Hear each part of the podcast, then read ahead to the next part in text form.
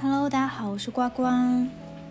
现在广州进入了雨季，最近一周每天都是那种阴沉沉、湿哒哒的感觉，就好像在你真的走入光明、走入夏天之前，你要经过这样的一段时间的闷热、烦躁的一个蛰伏期一样，就好像我的心理状态一样。我觉得自然界发生的很多现象，其实也是跟我们的内心、我们的精神世界相呼应的。最近很长时间没有录播客，是因为有很多的事情，工作上的事情，以及我还没有很系统化的思考某一个主题。我觉得可能如果录出来那个内容的话不够充实，没有很完整的把这个东西想清楚，所以我就没有录播客。啊，今天选择录这样一个播客呢，其实也是一个一时兴起。因为这个话题呢，我可能在过去的一两周都不断的在酝酿思考，然后到了今天这个节点，突然间觉得我可以拿出来聊一聊了，可以有一些东西输出给大家，所以我就趁着现在有这个感觉的时候，就赶紧拿出手机来录这一期播客。这期播客的主题呢，叫做“没有什么是我们必须抓住不放的”。就这一句话是可能在。十分钟之前，突然间出现在我脑子里面的一句话，而这一句话，其实大家如果联想的话，可以联想到很多主题，比如说分手、执念、执着、拒绝、放弃等等之类的东西，都可以糅合在这一句话里面。我觉得这句话也非常好，然后那个灵感一下子就来了。说说我最近放弃的一件事情吧，那这个事情。算是一个很小的 moment，但是又让我有一些触动和启发。事情是这样子的，因为我跟我的前男友在之前也有分手过一次，就处了三个月就分手。然后在那个非常情绪激动的情况下呢，像大家一样，我可能会去看他在各个平台上发的什么东西啊，看他关注了谁，因为因为我那个时候怀疑他是不是有别的人。然后以及他那个时候分手的方式让我很不能接受，我就想说他是不是对他的前女友也是这样子，所以我就加了他的某一任前女友，Yeah，very crazy，对我再也不会做这样的事情了，引以为戒啊。加了他前女友之后呢，我们就两个人一起吐槽了他，吐槽他。后来我又跟他复合，但他前女友的微信一直在我的列表里面，我偶尔还会看见他的一些动态，但这个东西呢，就像一个心锚一样，就会。让你想起啊，他跟他前女友之前在一起是什么样的呀？他前女友挺好看的呀，他很优秀啊，就会你会不自觉拿自己跟他做比较，甚至你会有一种想要炫耀、比过人家的心态，就是我要发一些好看的朋友圈，比过他的前女友。但实际上，女人何苦难为女人？其实我们都是受害者而已嘛啊，也不是说受害者，就我们都是。在感情上有过一些幼稚，然后经历一些事情，然后又成长的一些东西，一些时刻。直到我跟我这个前任就是确定分手了，真正分手就今年的二月嘛，大家可以听之前的一些播客。真正分手之后呢，他前任的微信我还是没有删，直到有一天我梦见了他跟他前任坐在一起跟我说话，说。你当时挽回我本来就是一个错误的决定，虽然我知道是梦，但是这个事情让我不太舒服。到了第二天，就是在现实生活中，我突然翻到他前任发的一条朋友圈，发现，诶，他的前任已经结婚了，跟另外一个男生结婚了，就好像有一点点的勾连的感觉，就是你梦到他的前任，然后第二天发现前任结婚了，领证了。我就把这个事情告诉了我的一个姐妹，我说：“哎，我梦到他前任了。”然后呢，结果第二天他就结婚了。我这个姐妹就突然间说了一句：“说你还留着他微信啊？”我觉得大可不必。就听到这个“大可不必”之后，我就陷入了沉思。我就想说：“对哦，我为什么要一直留着他前任的微信呢？我到底是想干嘛呢？而且我也跟这个男生也分手了，我还留着他的前任的微信干嘛呢？我到底在干嘛？”就是我可能连自己的这个行为是出于什么样的原因，我自己到底想干嘛，我都没有想明白。可能确实有一些较劲、攀比的因素在里面，又或者是我是不是对这段感情不太甘心，还是说我想要通过他的前任去弄懂我的前任，是什么样的一个人，就很多复杂的心理因素。但此刻，既然我已经选择了要分手、要放下，那我就应该把他的前任删掉。所以，没有过多久，我就把他给删了。然后删了之后，发现其实也没有什么事情改变，我还是一如既往的在过自己的生活，也没有对我造成什么样的情绪上的影响之类的。就我发现，其实你删掉一个人也不是很难嘛，删掉之后也没有什么事情发生。那我之前一直执着于把他留在我的微信里面，是为什么呢？因为我自己最近分手的原因，也会有很多女生找我咨询分手之后的一些问题。啊，有一些女生呢，她分手之后会频繁的去看对方朋友圈发了什么，然后去回忆过去。我会告诉她，如果你看到对方发朋友圈什么的，你会难受，那你应该要把它屏蔽掉。但是这个女生又说，但我就是想看他的朋友圈，就算很难受，我还是想看，忍不住点进去看。这是一种什么样的心态呢？就我分析下来看，我会觉得他想要通过看到他前任发的朋友圈。去和他前任保持一种间接的联系，就好像我看到了他，我看到他最近的生活，好像我也在参与其中一样。那其实就是把自己锁在了过去，而没有去开展自己新的生活。像我在分手之后，我觉得做的很对的一件事情，就是我会停止去偷窥他，不会点进他的朋友圈，不会去看他的头像，不会去观察他在各个平台上的动态。都没有，反而就是我在专注在自己，我去认识新的朋友，开展新的工作，尽我所能的去提升自己，做了很多有益于自己的事情。也确实没有把很多心思放在前任身上，这也是我分手之后比较快的走出来的一个原因，就是因为我觉得一直思索过去、回忆过去没有什么太多的用吧。关于如何彻底放下一个人，我有发视频，是一个快二十分钟的一个长视频，发在 B 站上，大家可以去关注我的 B 站，叫西瓜妹妹呱呱。对，上面有一些长视频，也是关于感情的一些思考吧。除了删掉我前任的前女友之外，我主动跟我这个前任分手，以及我之前有另外一个女生，她是我的朋友，我们合伙做的一个生意，但是后面。他选择停下这个生意，然后也减少了跟我的联系。我觉得就是朋友之间最好还是不要有经济上的往来。后来我其实挺遗憾的，我觉得明明我们是朋友，但是因为生意的原因、利益的原因而没有办法继续做朋友。我试图有约过一次他出来吃饭什么的，好像一切表面上就像以前一样，但。那次吃完饭还是我请他，然后他说哦之后再请我，但时隔半年他也没有再请我的意思，我就知道可能呃这段关系这个友谊他就已经在他心中就已经断了，所以我也顺其自然没有再去打扰他，没有再去挽留这样一段友情，因为我觉得关系它是一个自然而然的东西，不是说我要用力的去争取，用力的去讨好他，或者是满足他的需求。去压抑我自己才能够留住一个人的话，那这样的关系它不是对等的，它也不是一个互相尊重的一段关系。就像我一直在强调的，关系中很重要的是平等跟尊重。当你发现在这段关系中已经失去了平等和尊重的时候，就算会有不舍，就算你可能还没有做好完全的准备去迎接独自一人的生活，那你也应该。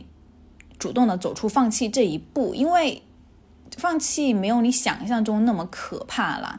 不是说你放弃了这个人，你失去了这个工作怎样，你就你的人生就完蛋了。你的人生不会完蛋的，你的人生反而会开展新的篇章。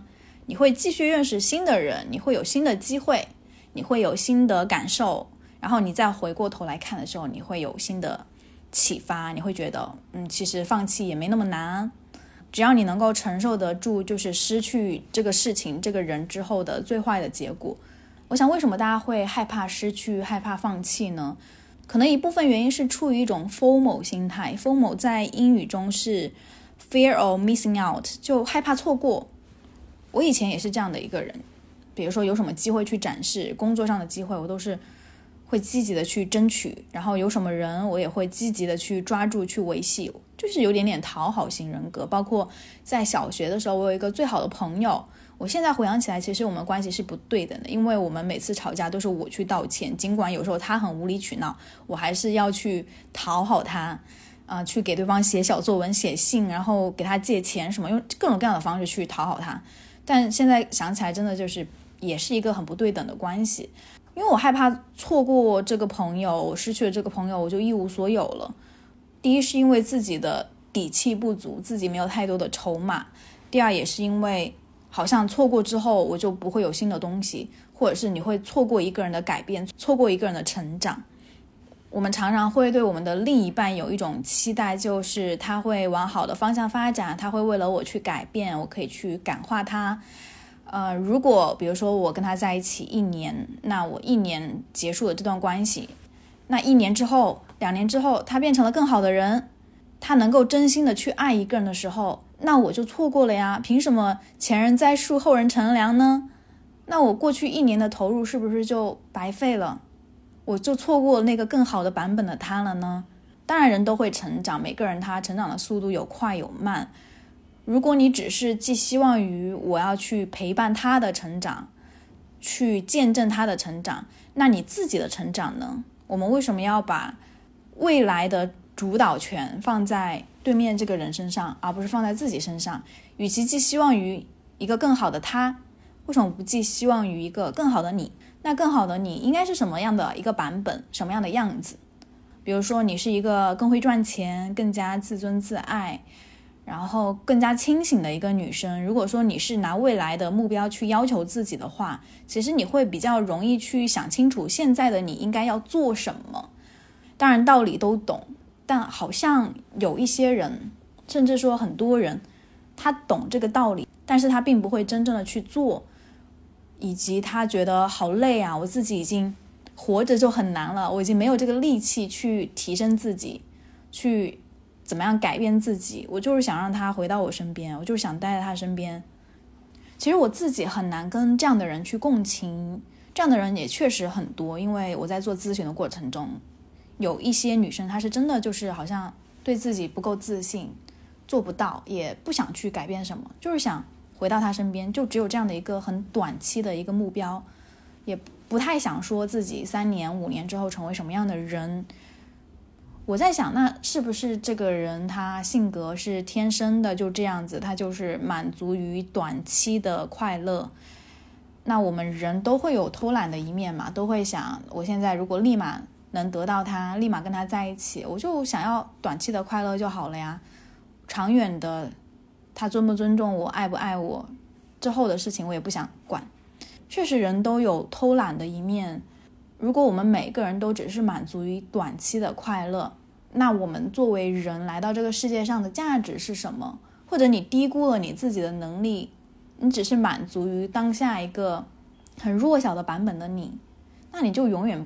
不知道更强大的你，其实会享受到很多更高级的快乐，以及拥抱更广大的世界。就像你手上有十块钱，你觉得这十块钱可以买支冰淇淋，就挺快乐的。但是当你有一千一万的时候，你不仅能买更贵的东西，而且你还能够利用这一千一万，可能去做一个小生意，去帮助更多的人，去把这一千一万分成一百份。一千份十块钱去给不同的人，那个时候你付出给这个社会创造价值的那种快乐，其实是很很有意义、很高级的一种快乐，就很绵长的一种快乐。那种快乐、那种满足感、那种欣慰，它是会一直伴随着你的。但你如果只是满足于我吃了一个冰淇淋，我当时挺快乐的，那你明天、后天、大后天你的快乐呢？那你是不是每天都像一个在一条快要干涸的河里的那个鱼，每天垂死挣扎，每天就吸收一点点的水，吐吐泡泡？那第二天怎么样？我并不知道。简单来说，就是我们应该要用未来的自己来定义现在的自己。我之前看了一本书叫《性格修正》，里面书的一个核心观点就是说，其实我们的性格应该是服务于我们的目标的，而不是说。我是一个什么样的人，是由我的性格去主导。如果什么事情都根据自己的性格、自己的很原始的那个冲动去主导的话，其实我们虽然年龄在长大，但并不会让我们成为更好的人，也不会让我们发现一个不一样的 version、不一样的版本的自己。我是相信我们来到这个世界上其实是有各自的使命，然后有些人可能价值比较少，到老了都不知道自己这一辈子做什么事情，好像也没有活出自己。那有一些人像 Steve Jobs，他可能到四五十岁就去世了，但是他创造了苹果，然后他创造这个非常伟大的企业，而他也是一种活出自己、各得其所的一种人生经验。如果我是 Steve Jobs，我可能活到四五十岁，人生就到此为止，我会觉得非常的满足，我也不会觉得有什么遗憾。而让我们留下遗憾的，往往是那些。我觉得我明明可以做到，但我却没有做到。我明明可以做很多事情去活出自己，但是我却在那个时候因为自己的胆小、害怕而没有去做。我觉得那个时候是真正让人后悔的时候。所以，如果你有目标，你真的发自内心的想要成为更好的人，那我们就大胆去试一试吧。失败又怎么样？失败起码证明我做过，我认真的活过。虽然。最后的结果没有像我想象的那样，包括在感情当中，我也是觉得，真正付出、用力爱过的人，他是不会后悔的，因为你在这段感情中已经做到了你自己的最好，你把你自己能提高的、能做的、能包容的、能体谅的，都已经做了。那最后结局是对方还是停在原地，他没有跟你一起成长，那你这个时候就。跟对方说好啦，那接下来的游戏你一个人去玩就好了。嗯，我可能要换一个游戏了。就这个游戏你自己已经通关了，但是他没有跟你一起通关，那你就换一个游戏去继续打怪，继续通关。我昨天看了一本书，叫《存在主义心理学的邀请》。这本书呢，目前还不是特别推荐，因为我觉得内容有点点，嗯，写的不够接地气吧，可能大家读起来会有点困难。但是我想分享其中的一个，里面关于幸福有这样的一个观点，是说一个人的幸福是他如何解释生活。满意似乎主要来自建设性和反思性的生活方式。建设性在于，即使重大的悲剧和巨大的不幸，也可以被克服并被积极的利用。反思性在于，即使平凡的潜能，也可以被用来成就人生。和有意义的自我奉献，反思性还在于一个人尝试回顾和预测自己的存在，并以自己相信的任何措辞来评估它。有一句话叫“悲观者永远正确，但乐观者收获成功”。其实一个事情它是好是坏，就是取决于我们用什么样的眼光去解释它。就比如分手这个事情，如果你从积极的面去解释，你会觉得哦，在这在这段关系中，我成长了很多，我做到了自己的最好，我让自己成为了一个更清醒的人，我学会了主动放弃。但如果你用消极面去解释，就是啊，我失去了一个未来可能会变好的男人，我之前的一年的努力前功尽弃。我在我的视频里面有讲啊，就是你。一味的去抱怨、去看待那些消极的面，并不会让你的人生变得更好，反而是用一种感激、正向的方式去看待发生在生活中的一些事情的话，会激发出你更多生命力，让你去拥抱这个人生的体验，好的、坏的，我都全盘接受，我都拥抱它。因为正是这样复杂的、悲欢交集的一些体验，才塑造了现在一个更加完整、心理素质更强大的你。昨天有个女生找我咨询，我问了她一个问题，我说：“那你觉得一段好的关系，它应该具备什么样的品质、什么样的条件呢？”这个女生她是一个找我咨询蛮久的，也不算蛮久吧，就是咨询了好几次的。她说：“好的关系是要两个人一起成长的，然后不能给你带来负面的能量，让你变差的一个人。”我说：“OK，还有呢？你再给我三个别的点。”这个女生想了三分钟都没有说出来，她说不知道。其实不知道是她的一个口头禅，然后我就会说你不能不知道，你要思考。虽然我会给你灌输一些我的恋爱观或者是我怎么看待事情的方式，但是你要有你自己的思考，你要形成你自己的三观，你诠释一件事情的方法。大胆的说没有关系，但对方还是没有说，他就说我不知道。这个事情确实有点惊讶到我，惊讶的点在于，其实生活中还是有很多人，他虽然年龄到那儿了，但他并没有去好好的去审视自己的人生，没有审视过自己的人生，你对于一些事情的好坏价值判断就是不知道的，所以别人说什么，你觉得哦他说的挺对，然后另外一个人可能在操纵你，在利用你的时候，你也觉得他说的也有道理。所以你的心情，你的，你的整个人的框架是不稳定的，是到处摇摆的。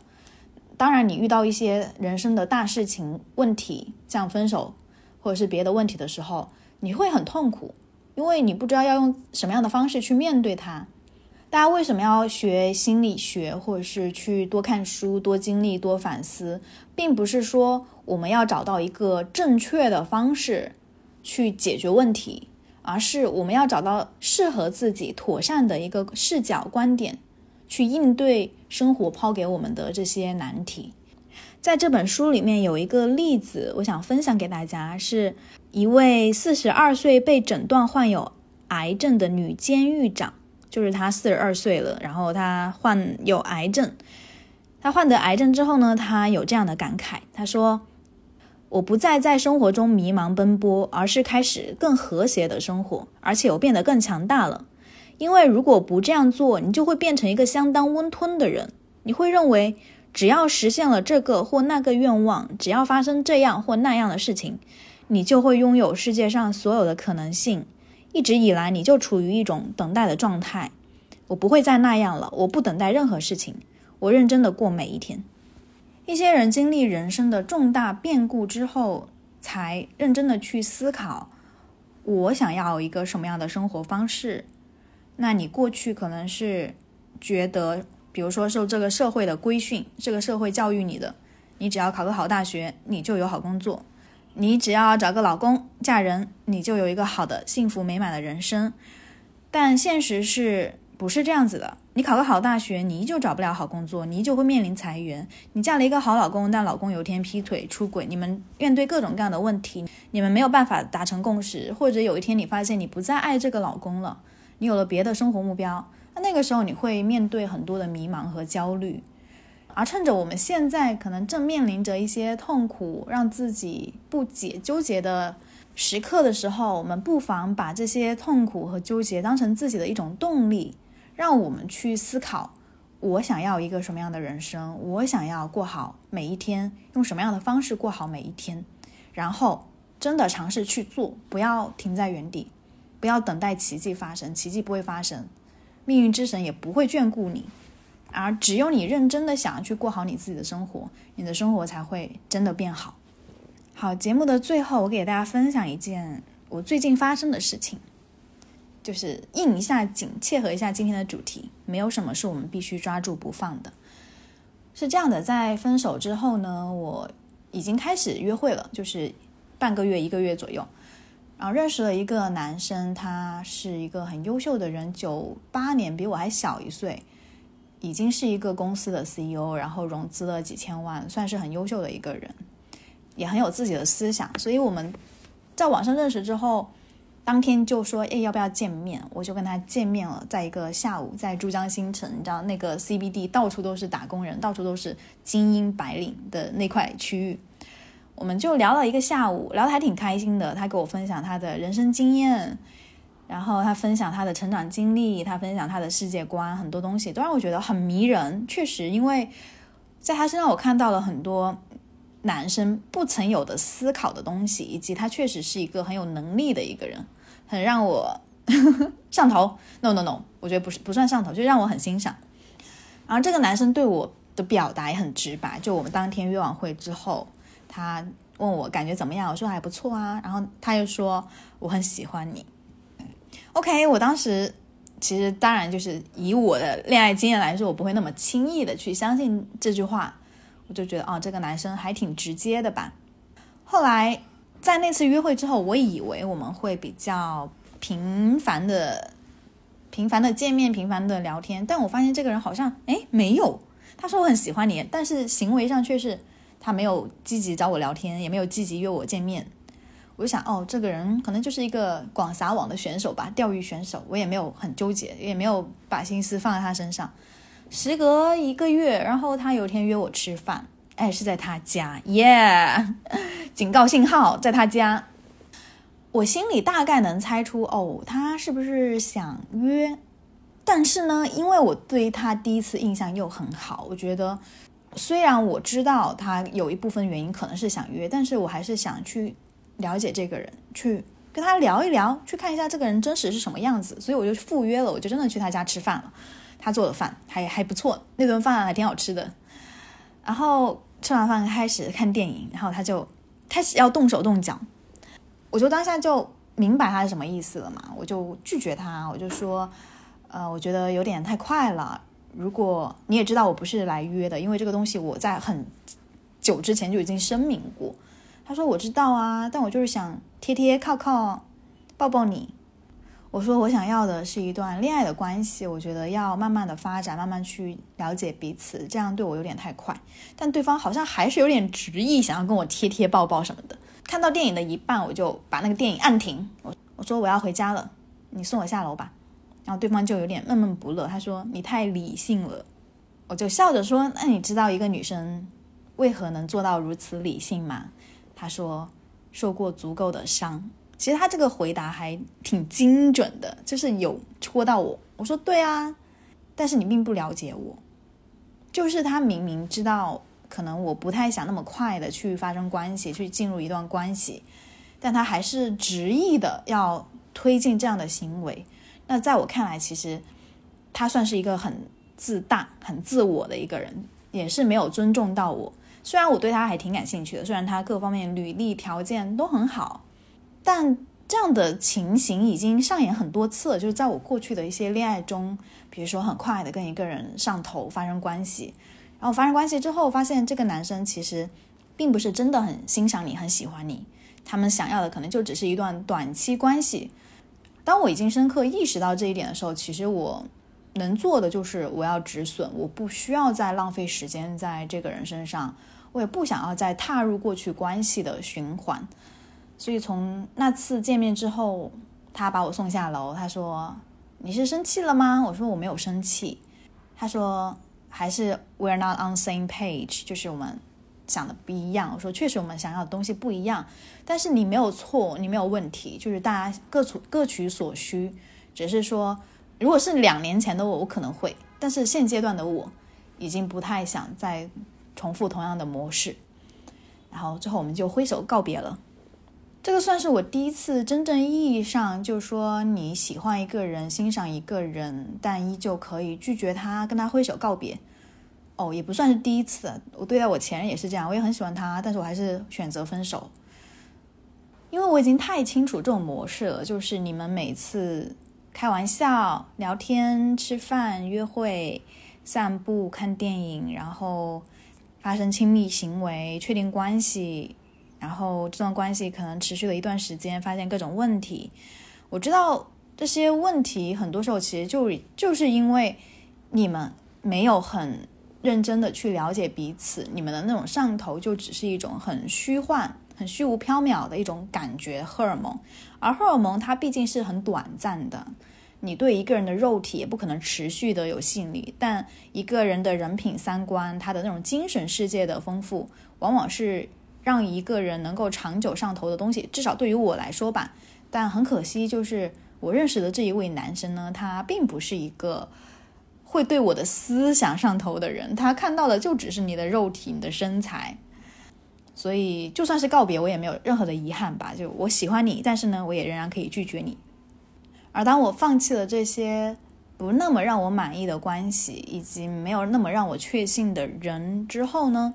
我其实还会有更多的时间去爱自己啊，去关注自己的内心，以及有机会去接触那些真正尊重我，然后让我觉得感觉上更良好的一些人。所以不要急于的对一个人上头，也不要认为这个人他经济条件很好，什么你的天花板你就必须要抓住他，你其实是可以放弃他的。首先，我觉得没有什么是说是天花板，只是因为一个人经济条件很好就说是天花板，我觉得这个太肤浅了。因为一个人你只用他的经济状况去评价的话，你会很容易的对一个人轻易的上头，然后轻易的把自己的筹码全部给他，因为你太想得到他了。但是你得到之后，其实真的没有你想象中那么好。那些富二代啊，经济条件很好的，他们往往内心世界是非常匮乏的，然后就像一个空心菜一样，徒有其表，但是他的内心很廉价。而你本身也不应该让自己变得那么廉价。当然，每个人的三观不一样，也有一些女生只是为了实现资源的跨越、阶级的跃迁，那没有关系，只要你觉得这个你能够心安理得过这样的生活就好。但这不是我想要的生活，是是因为我很清楚的知道自己想要的是什么，所以我在拒绝的当下才会非常的果断果决。OK，今天的播客就到这里了。不知道你听了这期节目有什么样的感受，或者是你有什么类似有共鸣的经历，都可以分享给我在评论区。然后大家记得关注我哦，拜拜。